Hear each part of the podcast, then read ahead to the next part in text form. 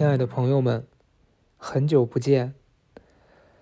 今天早上呢，小宇宙推送提醒我说啊，你这个小高的岛关注突破一万。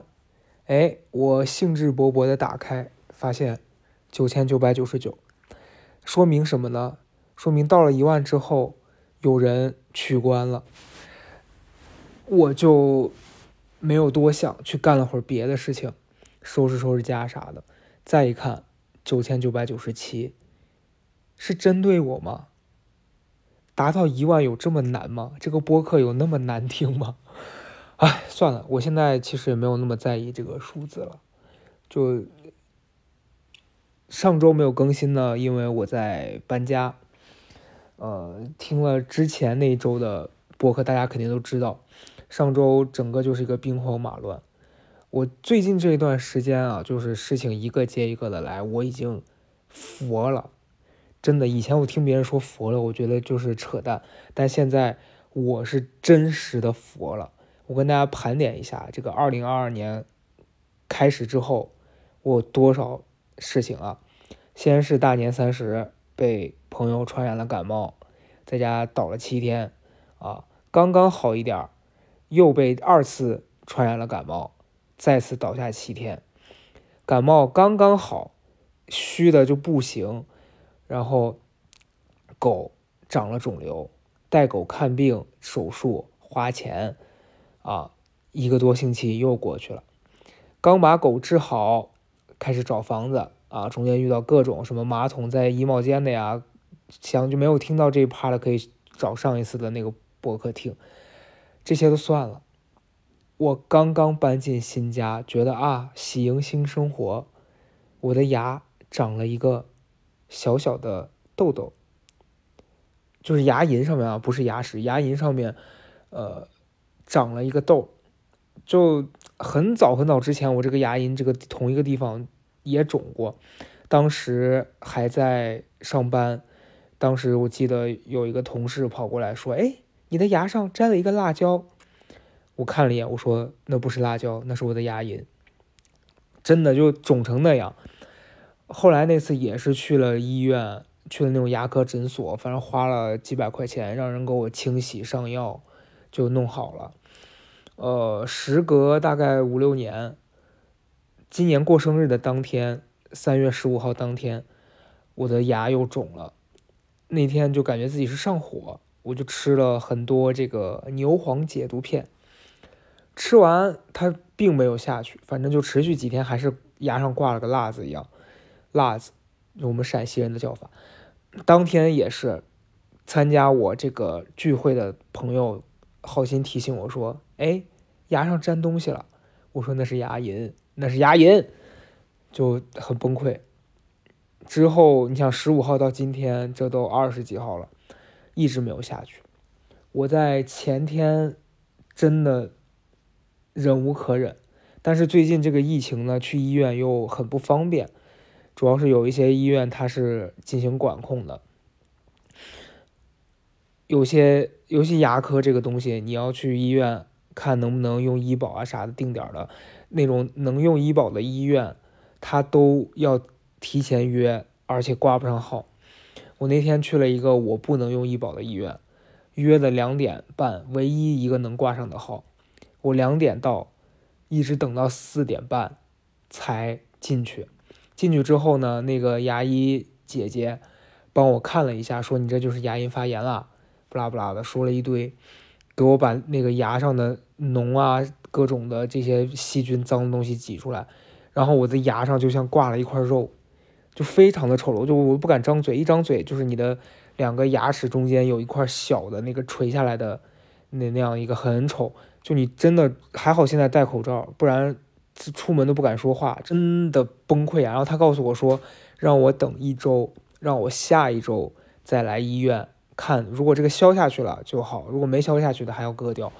我一想，哎呀，还要再瞅一周，这一周我怎么见人呀？怎么正常跟人说话沟通呀？总不能人家送快递的那些小哥啥开门，我都还要捂着嘴说啊你好，太奇怪了。我就约了一个。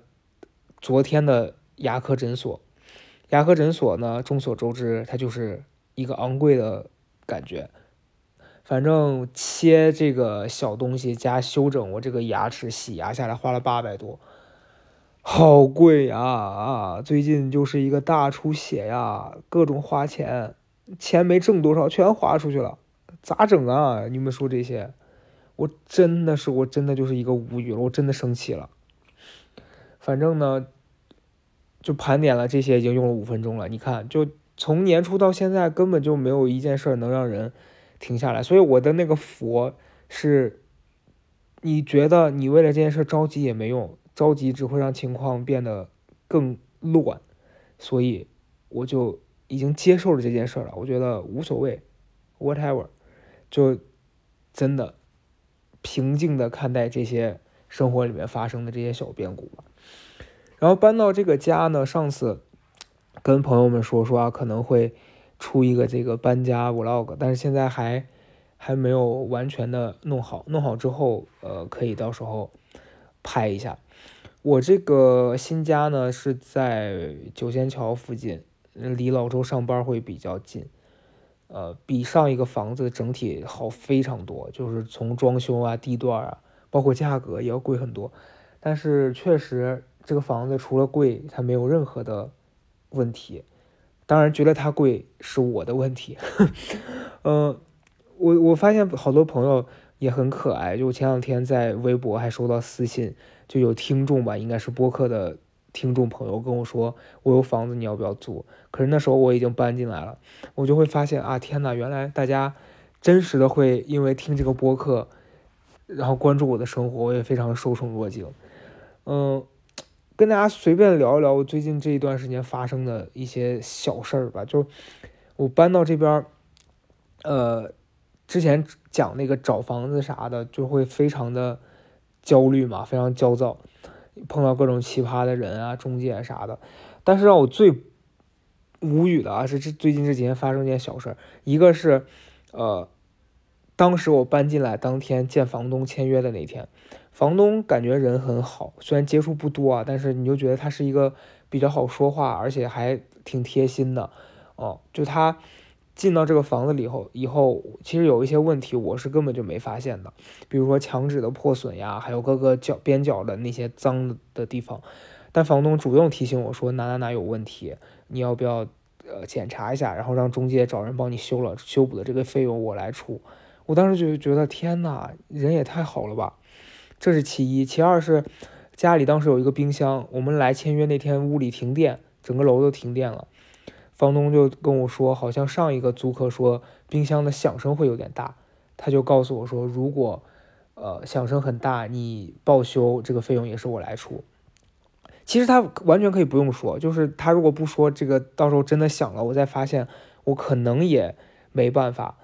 然后我后来真的来了电之后，那个冰箱声音确实很大，我就报修干嘛的？那个冰箱最后其实修不了，因为它修一下要一千多，还不如就买个新的了。后来房东出钱给我们换了一个新的冰箱，就这些你都觉得哎呀，遇到一个不错的人是挺开心的。但中间这个过程是中介找了一个帮我们维修的那个师傅，我就觉得我真的是非常，我真的生气了。他头一天来这个房子检查的时候，因为是我先把我觉得有问题要修补的地方拍照拍下来，发给中介，让中介给他。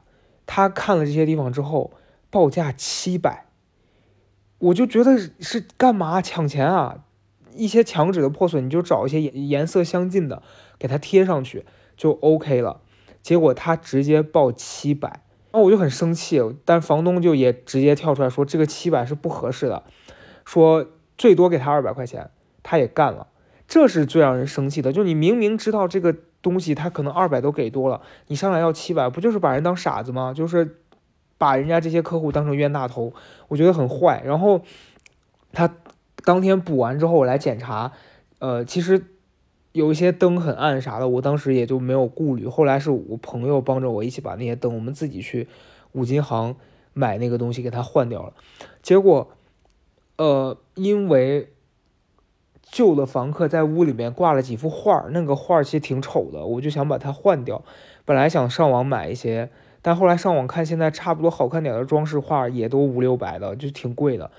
然后朋友就灵机一动，比较有这个生活小智慧，他说：“你把这个画框拿下来检查一下，发现那个画框后面是螺丝，它就等于可以拆卸。我们就把它拆了之后，呃，他说你上网可以订一些电影海报啥，你就贴上去，这个框又很好，你直接重新打钉子就好了。我我们一试，确实可以。我在网上呃打印了两张电影海报，呃，一张是那个 Don't Look Up，还有一个是最近很火的那个那个叫什么？”就是那个英文名是那个 Turning Red，就，呃，好像什么青春，哎，不重要，反正就那个小红熊猫的那个电影很好看，哦，我就我就打了那几张海报，就需要有人来家里把它打上钉子。我当时因为那天晚上很晚了，找物业会要等第二天，我就想到了那个师傅，我就说那不然问下他，我说你好，打两个钉子能打吗？然后多少钱？这个师傅上来又给我狮子大开口，上来就直接说，打两个钉子要二百。我说你疯了吧？打哎，就这个东西，就是我要是有工具，我自己都能打。他问我要二百，我说二十块钱打不打吧？最多给你二十。他犹豫了一会儿，给我回了一个说啊，那你自己把钉子的眼儿画好，我来打。我当时就很生气，我觉得这个人就是他真的是人品。有问题，就是我觉得他怎么讲，说他坏也不是不至于，他真的就是有一点让人不开心。我觉得这个人，嗯，你知道这种上来跟你开一个很高的价格，然后让你砍，然后他还在中间就是做这些小动作，就让人觉得特别不舒服。所以我就直接没有回他了。过了一会儿，他把电话打过来了，我就把他的那个微信直接拉黑了。我觉得就是你知道这种让人不舒服的举动，我宁愿不干这个事儿，我去找其他人。我也不想再找你了，因为我觉得你让这样的人到家里，你心里都会不舒服。就你自己很私密的地方来一个这种心思会比较多，然后他考虑事情又非常的让你觉得不不不对劲的人，所以就不要找他。后来我就我就没找他。今天我另外一幅画到了之后，我打算下午去找物业，可能也就花个十块二十块的，把这事就干了。就这是一件让我最近觉得。你你很已经很难得，就这么长时间，我在生活里面遇到这样子的人，让我觉得不太舒服。然后另外一个是我那天去医院看牙的时候，呃，当天遇到一个小状况，是我医生给我开完药，我要去那个机器上面缴费，缴费完了，他应该出一个单子，我拿那个单子去药房领药，结果那个机器好像是打印纸用光了，还是机器坏了，反正他就是没出单子，我只好就。先拿着那个我的手机上的付款的信息到楼下人工窗口去找那人给我打个单子，我再去领药。但因为那天下午在医院等太久了，那会儿五点，医院的这个门诊已经要下班了，我就也不知道是幸运还是嗯算不算得上幸运，反正就是我是最后一个赶到那个窗口的。我赶到窗口之后呢，有一个保安他就排在我后面了，等于说在之后后面的。这些患者他要来排队，保安就会拒绝。然后好像来了一个医生吧，就属于那种牙尖嘴利的那种男孩，就就要在我后面排队要开发票。然后那个保安说话其实是有一点方言的，听不太懂。那保安就一直在跟他说：“你别排了，要下班了。”然后那个他可能是自己医院的，也比较清楚，其实是可以帮他弄一下这个，他也可能很急，但他确实是违反了保安。的这个要求，因为已经要下班了，可能如果每个人都这样来，秩序就会被打破，也有也会让人家那个窗口的那个姐姐下不了班。结果那个牙尖嘴利的男孩也不肯退让，就跟保安杠起来了，俩人就在那儿你一句我一句的。保安说你赶紧走，什么很凶。然后这个牙尖嘴利的医生就说你有病吧。然后保安说你说有谁有病？他说我说你。俩人就开始这样子杠上了，我在前面我也很尴尬，我想说你们俩要打架就是离我远一点，就反正我我我排到跟前之后，我把我的事儿处理完之后，那个保安就很生气，保安就冲到窗口前面跟里面的人说别给他弄，下班了别给他弄。然后那个牙尖嘴利的男孩跟就跟里面的窗口的那个女生说说我就开个发票，你帮我弄一下吧。然后里面那个女生也就答应了，因为人家可能都是同事啥之类的。但这个男孩也是很欠，他就去扭头跟那个保安炫耀说：“哎，他给我开，你省省吧，你快走吧。”保安就是一个恼羞成怒呀，大大爆炸在现场，直接就冲着里面那个窗口说：“行，你就这样搞，然后我不管了，扭头就走了。”我当时经历的这一切，我的感受是：哎呀，就是何必呢？就因为你知道保安这件事儿，我发生人生当中发生过好几次，就遇到这种或是正面冲突，或是这种跟我没有正面的关系，但是却让周围的人感受到他们这些行为。让周围的人秩序变得很混乱，然后大家也觉得何必呢？这种情况，一个是我上一个住的小区里面的那个保安，有一个大大哥，就人就挺好的，他每次老是在门口溜溜达达的。比如说我好好多次啊，就我每一次带狗去洗澡或干嘛的，我回来，因为那个小区门口是要刷门禁嘛，他每一次看到你，他就会远远的过来帮你把门刷开，因为他认识你了，他。他虽然也不跟你有过多的交流，其实交情也没有很深，可是他每一次他都会主动帮你开这个门，然后我每次会跟他说谢谢，你就觉得很温暖这个举动。其实我自己就可以开，但他每一次非得要帮你开，就他觉得既然都坐在这儿也没事儿，这是我的工作嘛。但同样的小区，同样的工作，有其他人就是那种，你真的没带，你想让他给你开个门都很费劲，然后甚至有一些就是那种。因为疫情期间，他们会对这种送外卖的小哥呀，或者是一些快递员，就特别没礼貌。有有一段有几次我在小区里遛狗，就看到那种是他，呃，在门口查这个健康宝，然后有的人可能他就是扫过了，然后没有给他看，走得很快，因为可能赶时间吧，他就你知道得理不饶人的追着人家，就就骂。然后那个快递员也就很生气，就跟他对骂，然后俩人就在小区里面吵起来了。然后他就用一些那种很攻击性的语言，说什么啊，你就是类似《三字经》里面什么 TMD 这些的骂人家，就就意思说你你干这职业这么这么那个啥，你还你还在这跟我在那牛，就那这种感觉。但我作为旁观者，我觉得你们俩的职业其实都是跟人打交道的，不存在什么高低贵贱。就你作为一个保安，你的工作也没有说是那种。高大上的，你只是有一些你自己的能力范围内的这种职责，可以管你小区内的这些这些呃进出的这些权利，但是你就真的是拿着鸡毛当令箭去骂人家，然后让让人家受到你的侮辱，就是你从这个当中能获得任何的快感或者是成就感吗？我真的不理解。反正他们这样子。几次之后，我就会觉得，哎，何必互相为难呢？真的是，本来大家就都挺不容易的，尤其这两年，你还为难人家，就真的很无语啊，非常无语。我也让我联想到之前好几年前在上班的时候，当时做导演，然后有一次要负责一个直播活动，当时的那个直播活动也是，我当时那个领导也就很迷惑。其实直播你要到人家这种商场里面是应该跟人家沟通的，不然你拿个手机在那拍，人家的那个整个营业场所的保安什么的，一定是会出动过来阻拦你的，因为你凭什么在人家这儿拍啊？当然，可能也涉及到一些是他们害怕你是所谓的记者啊，或者是什么自媒体的这种，你来这儿拍了一些不好的对人家这些店铺。但当时我们那个领导也完全没有让我们沟通，我们自己当时也没这个意识，结果在正式。做这个直播当天，因为有有艺人嘛，呃，带艺人在里面，然后保安就突然上来说不可以拍。可是那时候是正式播，已经有观众啥的在看了，我不可能说打断重新找地方，所以就变成了我和几个同事，我们就跟保安在那边拉扯，对，然后就很很崩溃啊。这一路其实也算勉强的过了，后来上了大街上就还好。最无语的是，我们当时是要到那个直播平台的办公楼的大楼里面。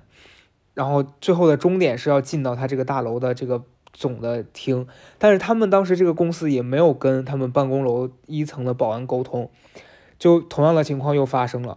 我们拿着那个自拍杆在大厅里面直播的时候，被保安大型辱骂，就是有几个保安上来很凶，骂我们说你们赶紧给我关了，然后还上去要抢人家那个艺人手里的这个直播的器械，我就。很无语啊！我之后冲上去拦啊，然后那保安就很很蛮横，就意思就就骂我，然后他骂我，我就当然就是回骂了。你你你们想想，我这个嘴，怎么可能别人骂我我不回嘴呢？然后呢，保安就做事要动手，我当时也是很生气，我说那你要动手就来呀。然后这个时候，艺人之一就提醒我说还在直播，全都播出去了。我当时想说啊，是哦。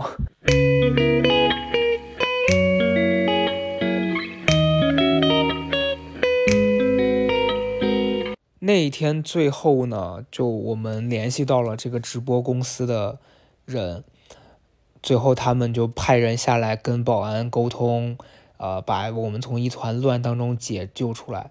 结果我们回到自己的公司复盘的时候，还被我们那个领导骂了。我们领导就说：“为什么这件事儿是你们想不到的呢？你们为什么不能提前去沟通呢？”哎，OK，反正这些事儿已经过去很多年了，只是突然想起来啊，就我会觉得。这段时间你在经历这些，你发现你对人的观察和体会还是就是会随着时间呃改变，然后也会觉得说，为什么隔了这么久，你还是觉得哎呀，人真的是让你捉摸不透哎。就以前你为了这这样子的事情觉得生气，但现在有时候你已经不是生气的问题，是你觉得哎，大千世界，你就是会遇到各种各样的人。你可能没办法改变他们，你只能改变自己。就是我我知道你们是什么样子的，我也不想被你们伤害，那我就离你远一点。对，就是哎，很难很难讲了。反正搬到这个新家之后呢，大概我是上周六搬的家，今天录这期播客的时候已经是周五了，已经一周了。我觉得在这边整体来说都还挺舒服的，除了。除了说，这附近目前让我挑一点，我觉得比较头大的是，宠物店给狗洗澡好贵哦，是我上一个家的宠物店的两倍价格。对，但是其他都还好。我觉得，呃，因为我搬到这儿之后，之前不是老是会刷这种租房 APP 啊、买房 APP 的，你在上面看到很多房子的价格，你就会想说，哎呀，我什么时候？能买房子呀，呃，或怎么样？但我最近偶尔还是会有一点点小的这个烦恼，说，哎呀，为什么不在北京买远一点呢？也有朋友问我说，其实你可以买住远一点呀，呃，房子买小一点。但是关键是有很多很麻烦的事情，比如说我就是之前买过房子，所以名额用掉了，不是在北京，现在在这边买的话就要付百分之七十，即便再远，在北京百分之七十它都不是一个。很便宜的价格，那如果我花了比较多的钱，还住得很远很小，然后我出门干嘛也不方便，那我觉得就不如就还是租个房子，以后有能力的再说呗。就现在反倒是觉得走一步看一步是真实的我人生的这样一个做法。你小时候大家老师干嘛的，经常让大家去写什么那种未来的计划，或者是你今年的学习计划，我每一次都。很不知道该怎么写，因为我发现最后事情总是会按照你没设想到的路走的。你给自己安排的很好，但最后事情可能并非是这样，所以就真的是过好当下吧。尤其是最近这一段时间发生的各种事情啊，这些战争，或或者是这些就是飞机的这些事故，我会觉得真实的觉得。大家在网上之前说活在当下、及时行乐这些，我发现你你要大家都很希望自己能做到，但是其实每天都在为了一些微不足道的事情在烦。我昨天跟我表妹打了个电话，因为她在日本工作。我跟我表妹也是，就是挺妙的，我俩小时候关系特别特别好。呃，后来她学画画嘛，她大学是在北京上的。呃，毕业之后她就去日本留学，留学完之后她就进了一家她很喜欢的动漫的公司，在做游戏。现在反正，嗯，我会觉得他其实你知道，大家从现在来看，你回顾自己二十年前或十年前，你已经过上了你当时最想要的生活，可是你现在还是很难受，就是很拧巴。你比如说，我以前最开心的。我觉得我梦想实现，我就很开心的一个一个事儿是，我觉得如果我可以不用工作，就不是说不是说在家躺着每天啥也不干，是我不用去上班，然后做一个我自己喜欢的事情，我一定很开心。其实我现在就是这样的状态，我不用上班，我自由职业，然后我我赚的钱也够我自己消耗这样。但是你还是每天会有别的苦恼，会觉得说，哎呀，我什么时候能买得起房子？哎呀，我什么时候能财务自由？这这当然有点就扯淡了啊！但是就是你还是会有很多不切实际的幻想。然后我妹也是一样的，就她现在在国外做自己曾经最喜欢的这个公司的游戏，但他现在因为疫情嘛，在国外又不能长期回家。昨天他跟我聊，他就说。呃，我现在要是能回家，可能心情会好一点，因为很多他的朋友、同事都离开日本，回到了国内，那些朋友之间的联系跟他也会变得很少。嗯，他跟我说的是，大家各自有自己的生活之后，联系越来越少了，所以他每天在那边觉得很孤独，加上他工作又可能比较忙，他每天早上八点起床，呃。特别火急火燎的收拾完去上班，一整天下来回来，做饭啥的都没时间。加上其实我们俩都属于从小被家里照顾的比较好，自己不太会做饭。我现在还好一点，我想做我还是可以学，我有时间，然后也也能操作。但在日本可能食材又会比较贵，呃，然后日本人的饮食跟我们又不太一样，他们就吃鱼啊、肉啊、炸的那些，所以他过得比较不开心。前段时间跟我说，可能已经出现了一些情绪上的问题，需要吃药，压力很大，会耳鸣。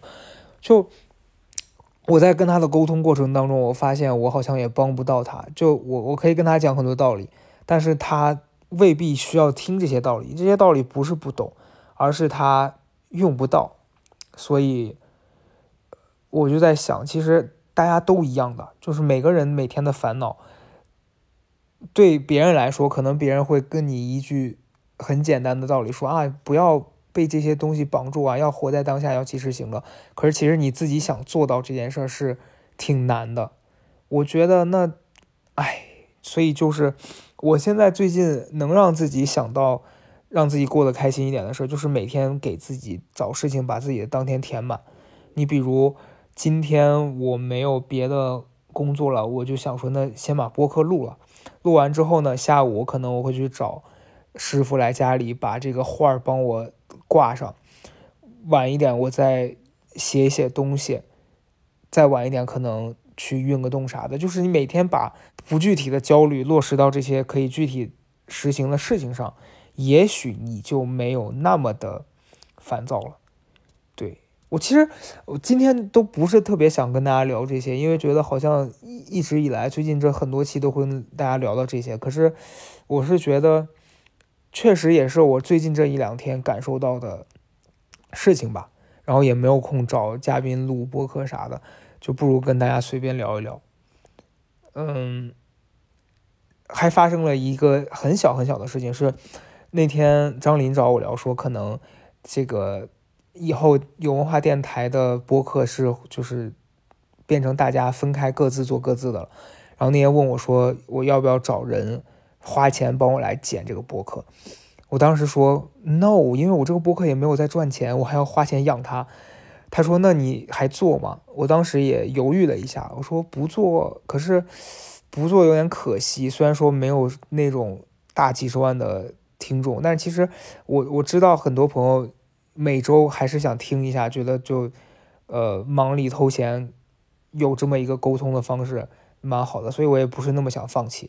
所以可能以后每周更新，呃，剪辑上如果我自己做，也许就会粗糙一些，但是我觉得其实不重要了，是吧？所以，大差不多今天跟大家说的就是这些。呃，下一周不出意外的话，还是会正常更新的。就希望大家能够在这个非常找不到节奏也没有任何秩序可言的日子里面过得平安顺利。我要去吃午饭了，我们下周见吧。